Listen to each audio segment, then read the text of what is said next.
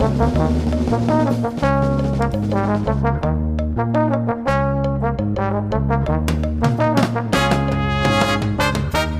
und herzlich willkommen zu einer neuen Folge Spürhund Zusammenleben lernen, dein Podcast für harmonisches Zusammenleben mit Hund und Hundetraining mit Gefühl. Mein Name ist Lilly Trost und ich freue mich sehr, dass du wieder eingeschaltet hast.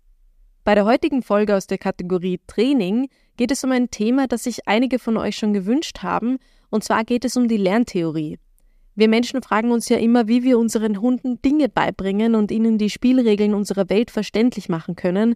Wir probieren die unterschiedlichsten Trainingsansätze aus, probieren es mal auf die nette, dann auf die strenge Tour, aber wenn man die Prinzipien der Lerntheorie verstanden hat, dann sollte es doch ganz einfach sein, oder?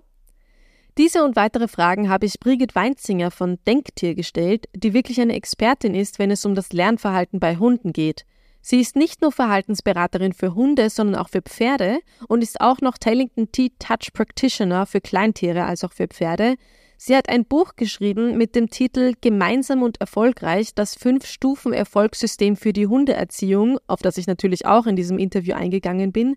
Auf ihrer Website findet man einen Blog mit den unterschiedlichsten Beiträgen zur Hundeerziehung und sie ist Vortragende bei der Ausbildung für Hundeverhaltenstrainerinnen bei dem Verein Tiere helfen Leben. Da habe ich sie im Rahmen meiner Ausbildung kennengelernt und dort hat sie natürlich auch über das Thema Lernverhalten beim Hund referiert. Also Lerntheorie und Erziehungsmethoden, egal wo man hinsieht. Daher war auch meine erste Frage beim Interview, Brigitte, warum hast du dich der Lerntheorie verschrieben? als ich meine erste Hündin hatte, war ich damals äh, durch Glück bei so einem kleinen Hundeschulbetrieb gelandet, wo man schon modern gearbeitet hat. Und ich habe dort vermittelt gekriegt, was sie lernen soll. Aber die Hälfte der Zeit wusste ich nicht, warum das so funktioniert. Mhm. Und ich wollte einfach wissen, warum. Und die haben zum Glück ein Seminar veranstaltet mit einer deutschen Referentin zum Thema Lerntheorie. Und das war so ein aha, das ist jetzt meine Gebrauchsanleitung für den Hund und es ist ganz logisch nachvollziehbar, wenn man mal die Regeln kennt und man kann sich so viel leichter machen, wenn man mal die Regeln kennt und das war sozusagen meine Einstiegsdroge auch dann generell in meine ganze Ausbildung. Ich habe dann die Verhaltensberatung in England an der Uni noch gemacht und alles Mögliche drangehängt, aber die Lerntheorie war die Einstiegsdroge und ist bis jetzt eins meiner absoluten Lieblingsthemen, weil man dann weiß, wie der Hund funktioniert, wie er tickt und warum er was so lernt und das andere nicht. Das heißt, eigentlich ist es entstanden aus einer eigenen Notwendigkeit heraus. Kann man das so sagen, dass du selber das Gefühl gehabt hast, ja, wenn du es verstehst, dann kannst du es viel besser umsetzen. Und das merkt man, finde ich, auch in deinen Trainings, dass du drauf, dass das dein Erfolgsrezept ist, dass du darauf aufbaust. Der Mensch muss es ja richtig verstehen, sonst kommt man nicht weiter. Ja klar, ich setze mich ja auch nicht an irgendein technisches Gerät, wo ich nicht mal genau weiß, was es tun soll, äh, und bin dann glücklich, dass ich nur herum experimentiere und die Hälfte der Zeit kommt irgendwas völlig Absurdes raus, sondern da will ich ja auch haben, dass mir das jemand zumindest kurz erklärt, wie es funktioniert oder mhm. Manche Le Leute lesen ja auch tatsächlich penibel genau Bedienungsanleitungen, zu denen gehöre ich ja eher nicht. Darum habe ich auch die Lerntheorie eingedampft auf die zentralen Elemente, wenn ich es weitergebe. Aber die halte ich für unerlässlich. Wenn ich nicht weiß, warum mein Hund was wie lernt, wie will ich ihm dann was beibringen? Und Hundeerziehung ist ja in Wirklichkeit nichts anderes, als dass der Mensch dem Hund beibringen muss, was er von ihm möchte. Das macht der Hund dann eh gern, wenn man die Motivation auch noch mitliefert. Aber es muss ihm der Mensch mal irgendwie verständlich machen, was er will. Und die Hälfte der Zeit, wenn man nur so dem eigenen Instinkt folgt oder dem, was man halt früher in der Hundeerziehung so gelernt hat, bringt man dem Hund genau das Gegenteil bei von dem, was man möchte, weil man die Lernregeln verkehrt angewendet hat. Deswegen finde ich die Lerntheorie so zentral. Mhm. Ähm, du hast jetzt schon angesprochen, dass du es immer recht runterbrichst auf die, auf die ähm, Prinzipien oder die Regeln. Erklär mal, was sind denn die Prinzipien der Lerntheorie? Also erstens mal ist die Lerntheorie ein sehr weites Feld, das möchte ich nur vorweg sagen, damit man jetzt dann nicht äh, glaubt, da gibt es nur die drei Regeln, auf die ich es runterbreche aber weil man nicht erwarten kann, dass jeder Hundemensch dieselbe Leidenschaft für die Wissenschaft und die Forschung hat, die ich nun mal mitbringe, ähm, und weil es eine Gebrauchsanweisung ja sein soll, die im Alltag funktioniert, relativ simpel, ohne lang jetzt nachdenken, welche Lernregeln, habe ich es runtergebrochen auf drei Sätze. Und wenn man die mal verinnerlicht hat und beherzigt, hat man in Wirklichkeit ungefähr 95 Prozent der Hundeerziehung in der Tasche. Es gibt dann immer noch so ein bisschen Emotionen und Stress und so andere Faktoren. Aber die drei Kernelemente sind wichtig und die lassen sich zusammenfassen in Wirklichkeit in drei ganz kurzen Sätzen. Nämlich erstens bitte erwünschtes Verhalten belohnen, unerwünschtes Verhalten ignorieren und alles, was man nicht ignorieren kann, vermeiden, dass es überhaupt dazu kommt. Wenn ich das an einem Beispiel äh, kurz erläutere, sagen wir ganz banal, ich habe einen jungen, begeisterten Hund, der freut sich über andere Menschen, der springt daher an den Menschen hoch, dann müsste ich mir überlegen, was ist denn das erwünschte Verhalten, das ich belohnen kann? Und erwünscht wäre alles, wo er vier Pfoten am Boden stehen hat. Ob er dabei sitzt, steht, neben mir liegt oder was immer macht, ist ja egal. Aber solange ein fremder Mensch auftaucht und mein Hund hat noch vier Pfoten am Boden, kann ich das ja schon mal belohnen. Das wäre der erste Teil.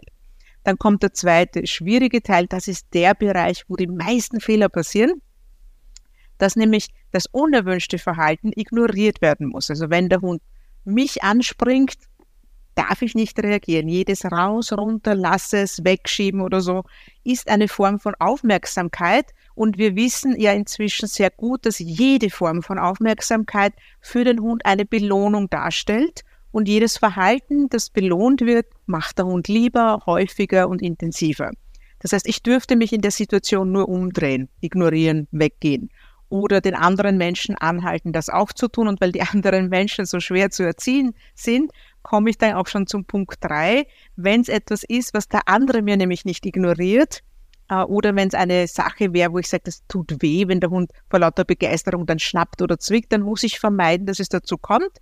Das heißt, dann muss ich vermeiden, dass mein Hund zu einem anderen Menschen hinrennt oder dass er jemanden nachläuft, um in die Fersen zu zwicken, indem ich ihn bei mir behalte, an der Leine behalte, hinter einem Zaun halte, also einfach durch physische Maßnahmen oder Signale daran hindere, dass überhaupt in dieses unerwünschte Verhalten kommen kann.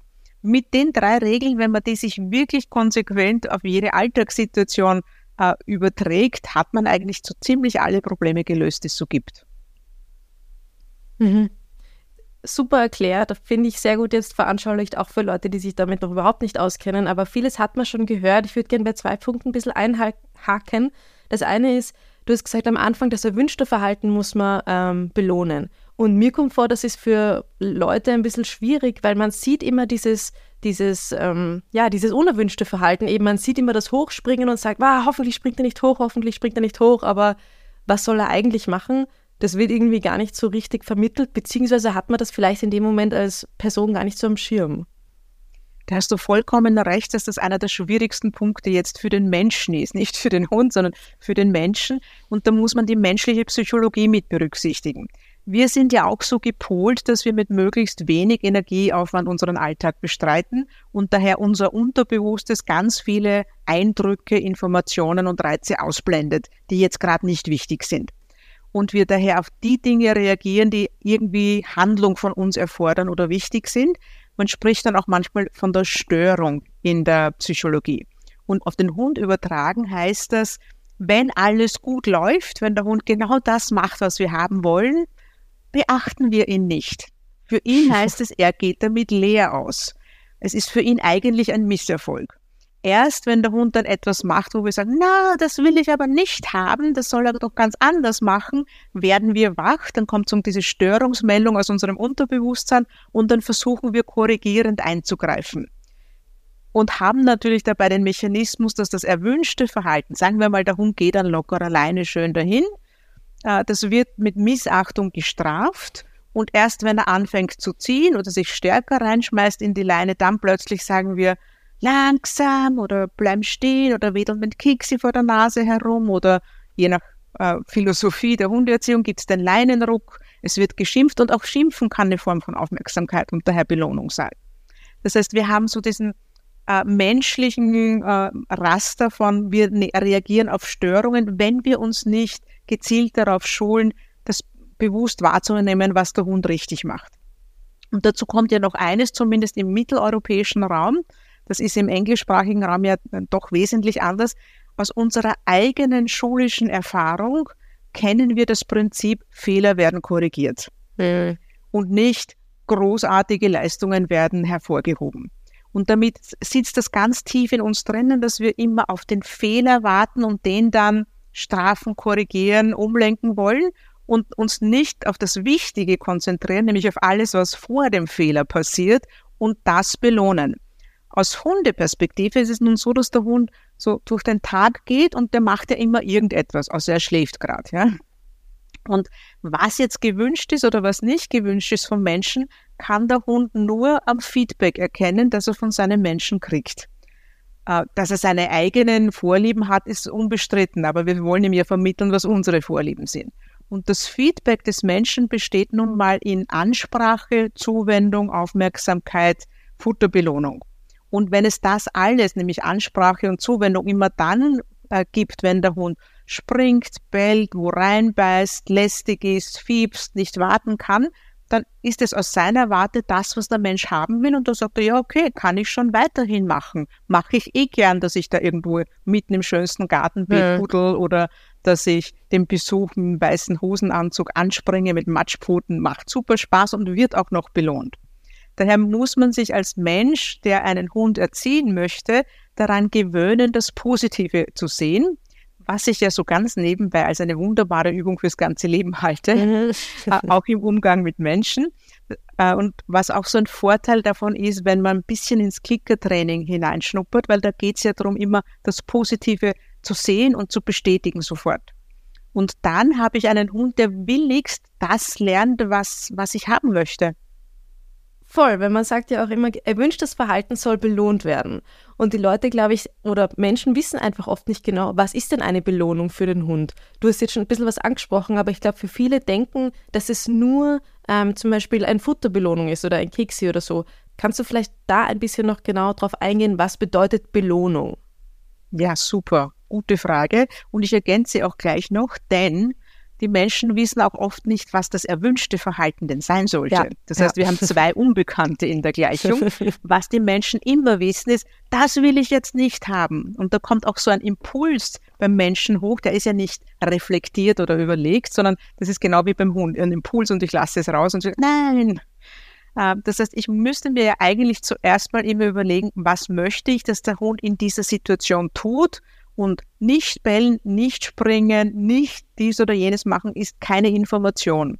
Wenn ich zu einem Menschen, der vor mir steht, sage Nein, kann der nicht wissen, was ich von ihm möchte. Und wie oft machen wir genau das beim Hund? Der tut irgendwas oder steht vor uns und wir sagen Nein und er sagt, ja, was? Ja? Also mhm. das ist der eine Teil. Und das zweite ist, dass dann ähm, die, die Belohnung immer verstanden wird als ich gebe dem Hund jetzt ein Leckerchen. Oder ich mache ein Zerspiel mit ihm, was ja sowieso schon eine fragliche Geschichte ist. Als Belohnung wirkt mal grundsätzlich alles, was für den Hund interessant ist, was er haben möchte. Und da wir ja die zentrale Figur im Leben unserer Hunde sind, ist jede Form von Zuwendung von unserer Seite immer eine Belohnung. Auch wenn ich schimpfe, also solange ich jetzt nicht wirklich zu drakonischen Prügelstrafen greifen würde oder einen super schüchternen Hund zur Schnecke mache und niederbrüll. Äh, das ist dann massivste Strafe mit einschüchternder Wirkung. Das äh, wollen wir ja nicht haben. Aber wenn ich mich ihm genervt zuwende und sage, na geh bitte aus, lass das, pfui, kommt beim Hund an, ah, mein Mensch spricht mit mir, super, toll, das mache ich weiter. Es gibt sogar extreme Formen von Verhalten, die wir definitiv nicht haben wollen, wie Leinenpöbeln, wenn der Hund in die Leine brettert und wild alles anbellt, was ihm begegnet, was er ausschließlich deswegen macht, weil der Mensch ihn belohnt hat. Natürlich unabsichtlich. Und da, das ist ein schönes Beispiel dafür, wie Belohnung funktioniert. Denn der Hund nimmt erstens jedes Wort, das man in der Situation sagt dass man ja allein deswegen schon sagt, weil es einem peinlich ist der Umwelt gegenüber. Wenn ich sage, aus, lasst es, ist doch nur der, die Frau Meier, ist doch nur der Rocky oder was immer, sagt, ah ja, mein Mensch sagt, hey, komm, mach weiter. Meistens mache ich das in einem aufgeregten Tonfall in der Situation, auch allein um den Hund zu übertönen, wenn er bellt. Die Aufregung kommt beim Hund ebenfalls als Bestätigung an. Und dann nehme ich ja auch noch die Leine kurz und halt fest und diese Anspannung an der Leine nimmt der Hund ebenfalls als Bestätigung und äh, so als Startsignal für jetzt sich so wirklich ins Zeug legen. Da muss ich noch überhaupt kein Kekse mit ausgepackt haben. Das heißt, alles, was für den Hund interessant ist, wirkt als Belohnung. Und das sind leider Dinge, die nicht nur von mir als seinem eigenen Menschen kommen können, sondern die können aus seiner Umgebung kommen. wenn er jetzt an der Leine zerrt, weil er unbedingt zum anderen Hund hin möchte und der andere kommt immer näher. Also ich habe meine liebe Mühe, den meinen einfach nur festzuhalten ähm, und gehe eh nicht weiter und halt fest und bleib stehen, aber der andere kommt näher, ist das natürlich Belohnung für meinen. Äh, wenn er an den Zaun rennt, weil da außen jemand vorbeigeht und mein Hund zischt hin und bellt und der Mensch verschwindet dann, schlägt er sich auf die Brust und sagt, haha, Erfolg, Erfolg, Erfolg, das Bellen hat's voll gebracht, weil der andere weitergegangen ist, der natürlich ohnehin weitergegangen wäre. Beim Bellen haben wir außerdem noch eine dritte spannende Komponente, dass es natürlich Verhaltensweisen gibt, die eine Belohnung in sich selber darstellen. Es fühlt sich für den Hund super an, es tut sich in der Gehirnchemie einiges, was zu einem selbstbelohnenden Effekt beiträgt. Äh, und das Bellen ist das Paradebeispiel. Natürlich kann sich der Hund auch auf andere Weise selbst belohnen. Wenn er den Sonntagsbraten vom Tisch klaut, dann hat er seine Belohnung schon, ohne dass ich als Mensch noch etwas tue. Wenn ich dann noch hinterher renne, um ihn den Braten abzunehmen und laut schreie, sagt er, ah, juhu, wir machen noch ein lustiges Spiel. Wunderbar, doppelte Belohnung. Das heißt, man muss sich immer anschauen, ich habe ein Verhalten des Hundes und was passiert gleich danach und findet der Hund das gut und interessant. Und dann weiß ich, was eigentlich die Belohnung für dieses Verhalten gerade ist. Mhm. Super, gut erklärt. Ich glaube, da ist jetzt auch ein bisschen mehr Licht in der ganzen Sache, was eben eine Belohnung ist. Belohnung und die Konzentration auf erwünschtes Verhalten sind ja jetzt eher Komponente aus dem modernen Hundetraining. Und du hast jetzt vorhin schon ein bisschen die Strafe angesprochen, die ja lange einen Platz im Hundetraining hatte. Kann jetzt Training mit Strafe ähm, funktionieren, weil es ja quasi so lange ähm, im Training einfach einen Platz hatte? Oder sagt man, nein, das geht einfach überhaupt nicht mehr, es ist überholt. Zum Glück haben wir jetzt das moderne Hundetraining, wo wir das nicht mehr brauchen.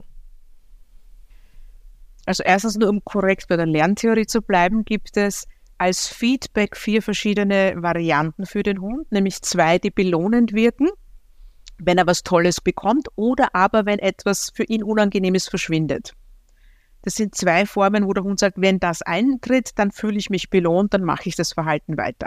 Und da gibt es zwei Formen, die für den Hund negativ wirken und die als Strafe wirken. Das eine ist das, was wir üblicherweise als Strafe verstehen. Also äh, der Hund erlebt irgendwas extrem Unangenehmes. Er wird angebrüllt, es wird herumgescheppert, es wird mit irgendwas nach ihm geworfen etc. Dazu sage ich dann gleich noch was. Und dann gibt es noch etwas, was eigentlich streng genommen auch eine Strafe ist, nämlich etwas, was der Hund haben wollte, verschwindet. Und da sind wir natürlich beim Ignorieren. Das Ignorieren ist eine Form einer milden Strafe, weil der Hund etwas verliert, was er gern gehabt hätte oder etwas nicht bekommt, was für ihn interessant wäre. Daher funktioniert ja auch die Erziehung nur über Ignorieren nicht, weil der Hund dann überhaupt keinen Grund hat, irgendwas Richtiges zu tun. Aber gehen wir zu dem, was man landläufig so als Strafe versteht. Die Strafe hat äh, von, Lern, von den Lernregeln her bestimmte Spielregeln einzuhalten, damit sie zumindest theoretisch wirksam ist. Jetzt jenseits der tierschutzrelevanten Fragen, einfach nur strikte Theorie. Sie muss sofort erfolgen, damit der Hund sie überhaupt mit seiner Handlung in Verknüpfung bringt. Sie muss jedes einzelne Mal, wenn der Hund das macht, sofort erfolgen und sie muss jedes einzelne Mal sofort in der richtigen Intensität erfolgen, weil sie auch Gewöhnungseffekte gibt. Und das sind drei Komponenten, die man außerhalb eines Versuchslabors nie im Alltag korrekt hinkriegt. Man ist manchmal etwas zu langsam, man übersieht mal etwas, der Hund macht es ohne, dass ich dabei bin. Ich bin mal heftig, mal weniger heftig und damit ist die ganze Wirkung, die es theoretisch gäbe, dass der Hund das bleiben lässt, wieder verpufft. Das heißt, wir wissen aus der Lernforschung heraus, dass Strafe als Erziehungsmethode allein deswegen schon nicht funktioniert, weil wir die Regeln nicht einhalten können. Sie funktioniert außerdem nicht, weil beim Hund dadurch die sogenannte Meidemotivation entsteht. Das heißt, er versucht dem, was diese unangenehmen Konsequenzen mit sich bringt, aus dem Weg zu gehen. Und das ist gar nicht so sehr sein eigenes Verhalten, sondern das ist in aller Regel dann sein eigener Mensch. Weil der ist es ja, der die Strafe verteilt und das merkt der Hund natürlich. Es gibt Saures von meinem Menschen, also ist mein Mensch böse und nicht mein Verhalten war verkehrt. Das ist die erste Assoziation. Man macht sich also die Beziehung zum Hund und das Vertrauen zwischen Mensch und Hund völlig kaputt, wenn man über Strafe arbeitet. Der noch einmal ein kleiner Exkurs in die menschliche Psychologie.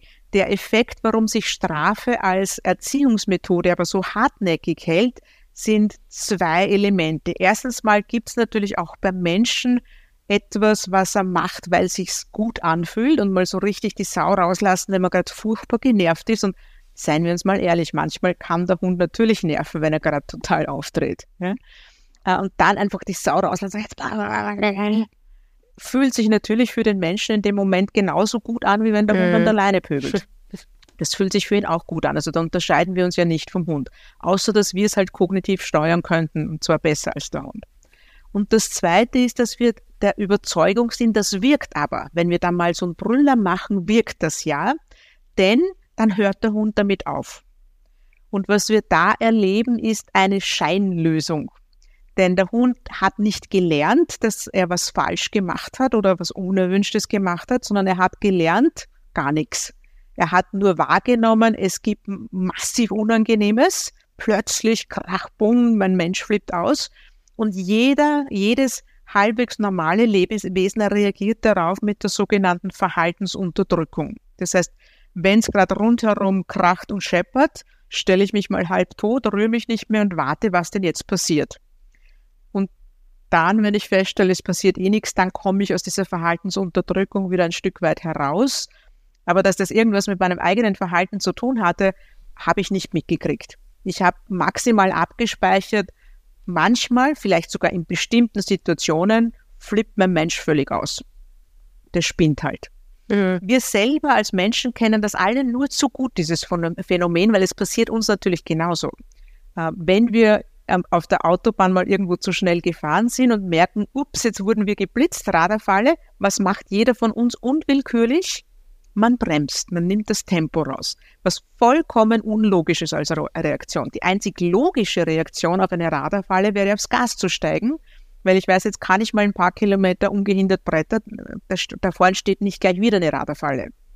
Nein, macht keiner von uns, sondern wir fahren dann mal ganz brav ein paar Kilometer, dann merkt man, aha, es passiert eh nichts. Das heißt, der Effekt der Verhaltensunterdrückung lässt nach, passiert eh nichts und dann steigen wir wieder aufs Gas und dann brettern wir wieder unser Tempo dahin, bis wir in der nächsten Radarfalle hängen. Denn der Lerneffekt war nicht da, dass wir wegen zu schnell fahren jetzt irgendwie da abgestraft wurden, sondern es war nur so, gut, kurz eine auf den Deckel gekriegt, jetzt mal schauen, was tut sich, geht eh schon wieder.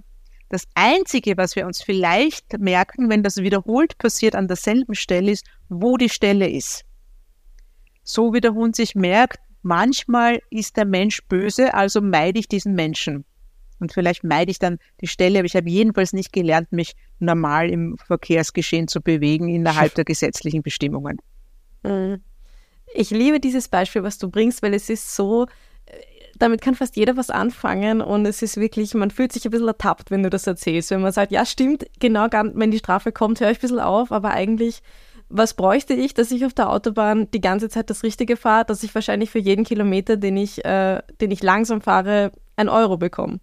Absolut. Ich wäre die bravste Autofahrerin aller Zeiten. Ich meine, man merkt es ja eh auch, es sind jetzt, äh, wo die Spritpreise so gestiegen sind, gibt es ja diese indirekte Belohnung. Wenn ich langsamer fahre, brauche ich nicht ganz so viel Sprit und spare mir Kohle. Hat die Leute effektiver zum langsam bewegt als die ganzen Radfallen miteinander. Aber es zeigt nur sehr deutlich, dass diese Lernregeln allgemein gültig sind. Die gelten nicht nur für Hunde, die gelten nicht nur für andere Säugetiere, die gelten für uns alle. Und sie wurden in der Wissenschaft nachgewiesen als Lernregeln von, ich glaube sogar irgendwelchen Amöben haben sie da Lernversuche gemacht, bis hin zu den intelligentesten äh, Tierarten, Menschen inklusive. Die Lernregeln sind allgemein gültig. Wir reden jetzt die ganze Zeit von der Lerntheorie und ich habe das schon gehört im Zusammenhang mit ähm, Hundetrainerinnen, die vielleicht nicht positiv arbeiten wollen, das heißt mit Belohnungssystem, die dann sagen, ja, aber das Lerntheorie ist ja auch nur eine Theorie. Was sagst du dazu? Es heißt Lerntheorie, weil halt in der Wissenschaft alles, was äh, als Glaubenssatz angefangen hat, dann zur Theorie wird. Äh, es gibt auch die Relativitätstheorie, aber das sind Dinge, die nachgewiesen sind. Und gerade die Lerntheorie ist seit Jahrzehnten in unterschiedlichsten Konstellationen überprüft, äh, überprüft und nochmal überprüft worden. Also da, da, weiß man, das ist ein Faktum. Äh, und zwar in den unterschiedlichen Ausprägungen, die es dann ja noch gibt. Ich habe es jetzt äh, etwas vereinfacht für unsere Zwecke, wo es auch völlig reicht. Aber da gibt es auch noch dann Verfeinerungen, wo man über Signale sich genauer alles Mögliche anschaut. Und das ist einfach belegt. Da, da ist nichts zu rütteln dran. Und was ich ja, wenn ich das gleich anschließen darf, auch immer witzig finde, weil auch das habe ich immer schon, äh, immer wieder schon gehört, ist, dass es dann Trainer und Trainerinnen gibt, die so eher einer anderen Philosophie anhängen, die sagen, ja, das ist ja blinde Konditionierung des Hundes. Äh, und äh, ich will aber, dass er das mir zuliebe macht und nicht, weil ich ihn besteche mit einem Leckerli. Und ich muss immer lachen, weil diese sogenannte blinde Konditionierung ist das, was für uns Menschen genauso gilt wie für den freilebenden Hund. Da braucht es ja nicht den Menschen extra, der dem Hund was beibringt, damit es die Lernregeln gibt. Die funktionieren immer. Wenn der freilebende Hund, irgendwo so einer von diesen Streunern, feststellt, ah, an der Stelle gibt's immer Futter, dann gehe ich dorthin und an der Stelle muss ich immer aufpassen, da vertreibt mich jemand, sind genau dieselben Lernregeln am, am Werk wie bei uns in der Hundeerziehung. Wir nutzen nur diese Lernregeln für die Erziehung des Hundes in Bahnen, die wir halt brauchen für unsere menschlichen Zusammenhänge. Das heißt, die existieren unabhängig davon, ob ein Mensch Hundeerziehung machen will oder nicht. Und die existieren auch für uns Menschen, denn auch wir lernen ja auch dann, wenn nicht eine Lehrerin oder äh, ein Lehrer dasteht und versucht uns was beizubringen, sondern wir lernen auch die ganze Zeit nach genau denselben Lernregeln. Die existieren unabhängig von der Schule.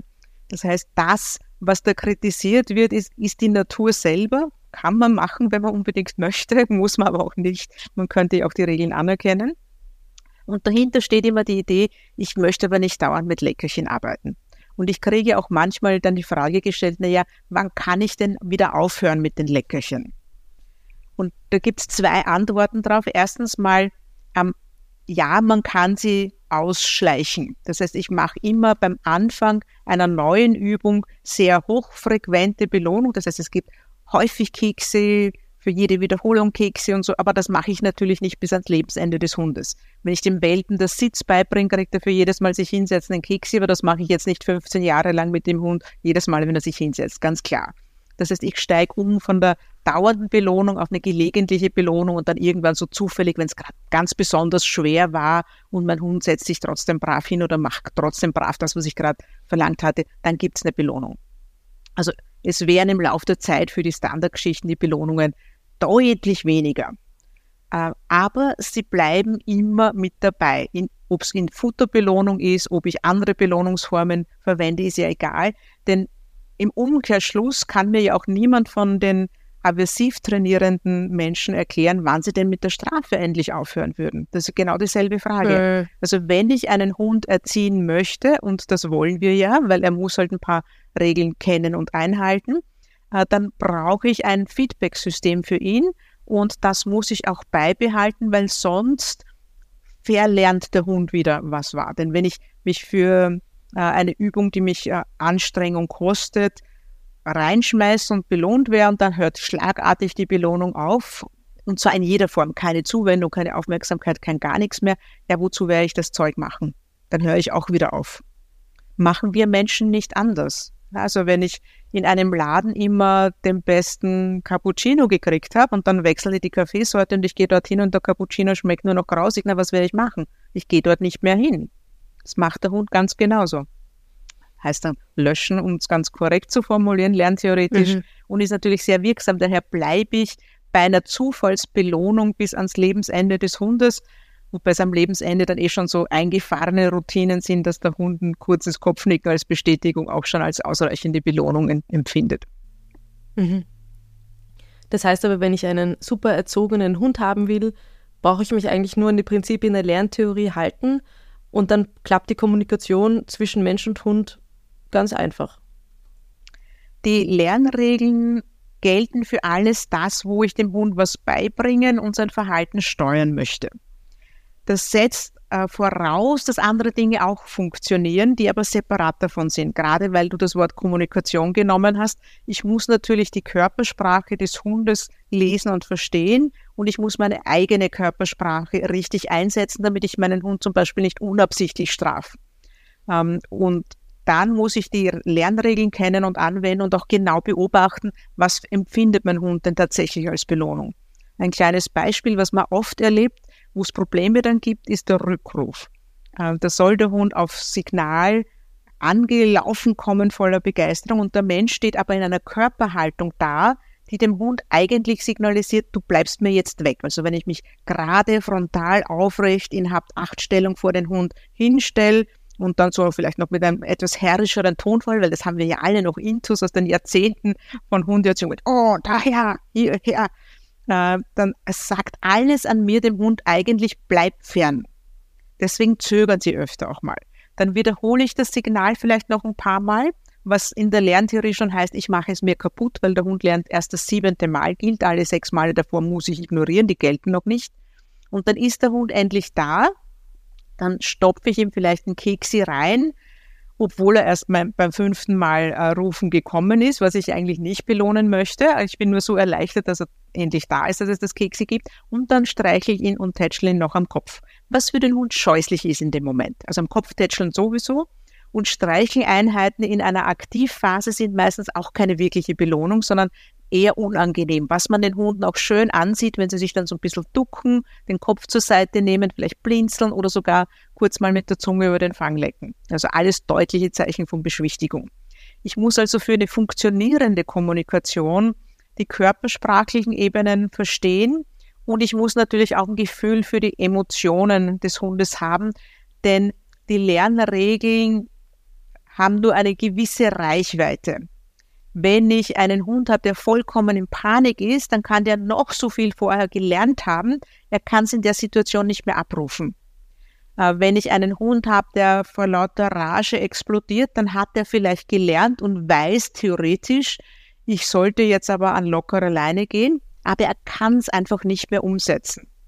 Und wenn wir mal kurz überlegen, wie wir Menschen ticken, ist das genau dasselbe wie oft äh, hat nicht jemand sich selber schon ertappt dabei, wenn man gesagt bekommt, du solltest, wenn der Hund sich so in die Leine wirft, ausatmen und dich entspannen mhm. und nichts sagen. Und dass man sagt, ja, das, das nervt so. Das kriege ich nicht hin. Das ist, das ist dieselbe Reaktion. Wir wissen ja als Menschen auch oft genug, was eigentlich richtig wäre und machen genau das Verkehrte. Und falls es jemand mit dem Hund noch nicht erlebt hat, es wird jeder wissen, der mal versucht hat, entweder eine Diät zu halten oder Rauchen aufzugeben. Man weiß, was das Richtige wäre. Und dann setze ich dich vor eine Schüssel Salat versus ein Stück Torte und sage, okay, dann weiß man, was Impulskontrolle ist. Und mhm. wir verlangen vom Hund ja permanent Impulskontrolle als und tun so, als wäre das automatisch vorhanden, wenn der Hund nur mal die Lernregeln richtig verstanden hat. Und er kann das hundertmal wissen, wie es geht, und dann die Impulskontrolle in dem Moment gerade nicht haben, weil er einen gestressten Tag oder hat oder gestresst grundsätzlich ist. Aber, das ist jetzt das, das Fiese daran, es kann natürlich auch nur so aussehen. Ich habe auch schon erlebt, dass Hunde furchtbare Leinenaggression an den Tag legen, weil sie so gelernt haben, dass der Mensch das will. Ja, ich habe ähm, habe gerade so eine Hündin vor meinem inneren Auge, die wirklich, äh, also durch den Zaun gesichert, Richtung Assistenzhund gebreitet ist, als möchte die den in jeder Sekunde zerfleischen. Und als ihr Mensch dann auf meine Anweisung hinauf im, sich im Hintergrund gehalten hat und nichts gesagt hat und die Leine fallen gelassen hatte, hat die wirklich buchstäblich mitten in dieser Attacke plötzlich aufgehört, sich verblüfft umgedreht zum Menschen und sagt, hey, was ist mit dir? Da müsste doch jetzt das Anfeuern kommen, das ist doch unser Ding. Ja? Und als das unterblieb, hat sie sich abgewendet vom anderen und gesagt, du bist mir ja eh egal und ist zu einem Menschen gegangen und gesagt, was machen wir als neues Spiel? Das heißt, es kann einerseits die Impulskontrolle sein, die die Lernregeln blockieren. Es kann andererseits sein, dass der Hund gelernt hat, durch falsches Feedback vom Menschen genau dieses heftige Verhalten an den Tag zu legen. Mhm. Das finde ich jetzt super, dass du diese ganzen anderen Themen auch noch angesprochen hast, die es ja im Training zu berücksichtigen gibt. Und es ist eben nicht nur die Lerntheorie, die man wissen muss, sondern was du gesagt hast, Stress, Emotionen und so weiter, auch eben die Beziehung zwischen Mensch und Hund. Du hast ein Buch geschrieben und zwar gemeinsam und erfolgreich und hast da ein Fünf-Stufen-Erfolgssystem entwickelt. Ähm, da wird das alles ganz genau erklärt. Ich verlinke das Buch natürlich auch in der Beschreibung von diesem Podcast. Da kann man das dann sich holen. Wie hast du dieses Konzept, dieses Erfolgssystem für dich entwickelt?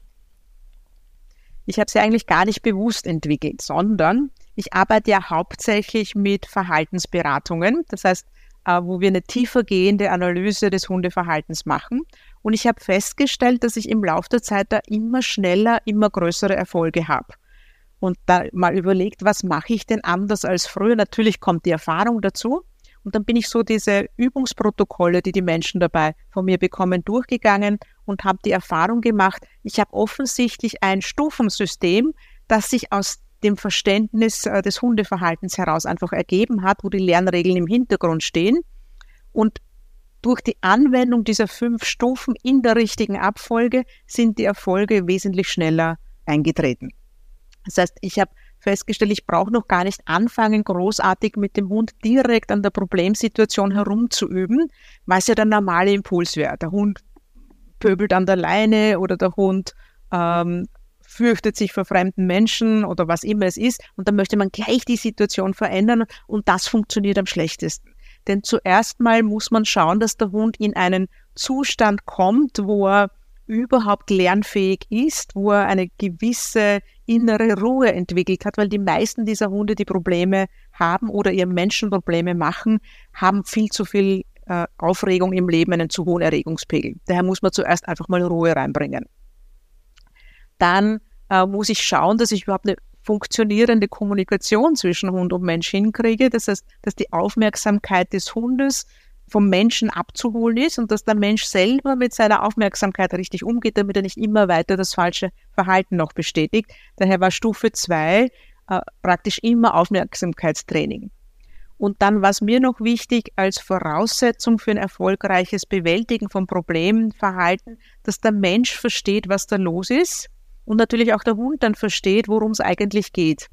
Und dieses Verständnis geht über das reine Lernverhalten ja hinaus, weil ich muss ein Gefühl kriegen für die Emotionen des Hundes, für sein, seine Motive, warum macht er das, obwohl es mir so unlogisch erscheint, damit ich weiß, wo ich überhaupt dann ansetzen kann mit den Übungen. Denn mit einem Hund in Panik muss ich nichts üben. Ja, oder mit einem Hund, der total durchgeknallt ist, gerade brauche ich nicht anfangen zu üben. Und erst wenn diese drei Voraussetzungen als Grundlage wie ein Fundament bei einem Hausbau da sind, kann ich dafür dann sehr effektiv und rasch die Problemsituationen direkt bewältigen. Dann kommt das eigentliche Üben von der schwierigen Situation, dass der Hund ruhig bleibt, wenn der Besucher kommt oder dass er sich an der Leine benimmt oder was immer eben das Thema gerade ist.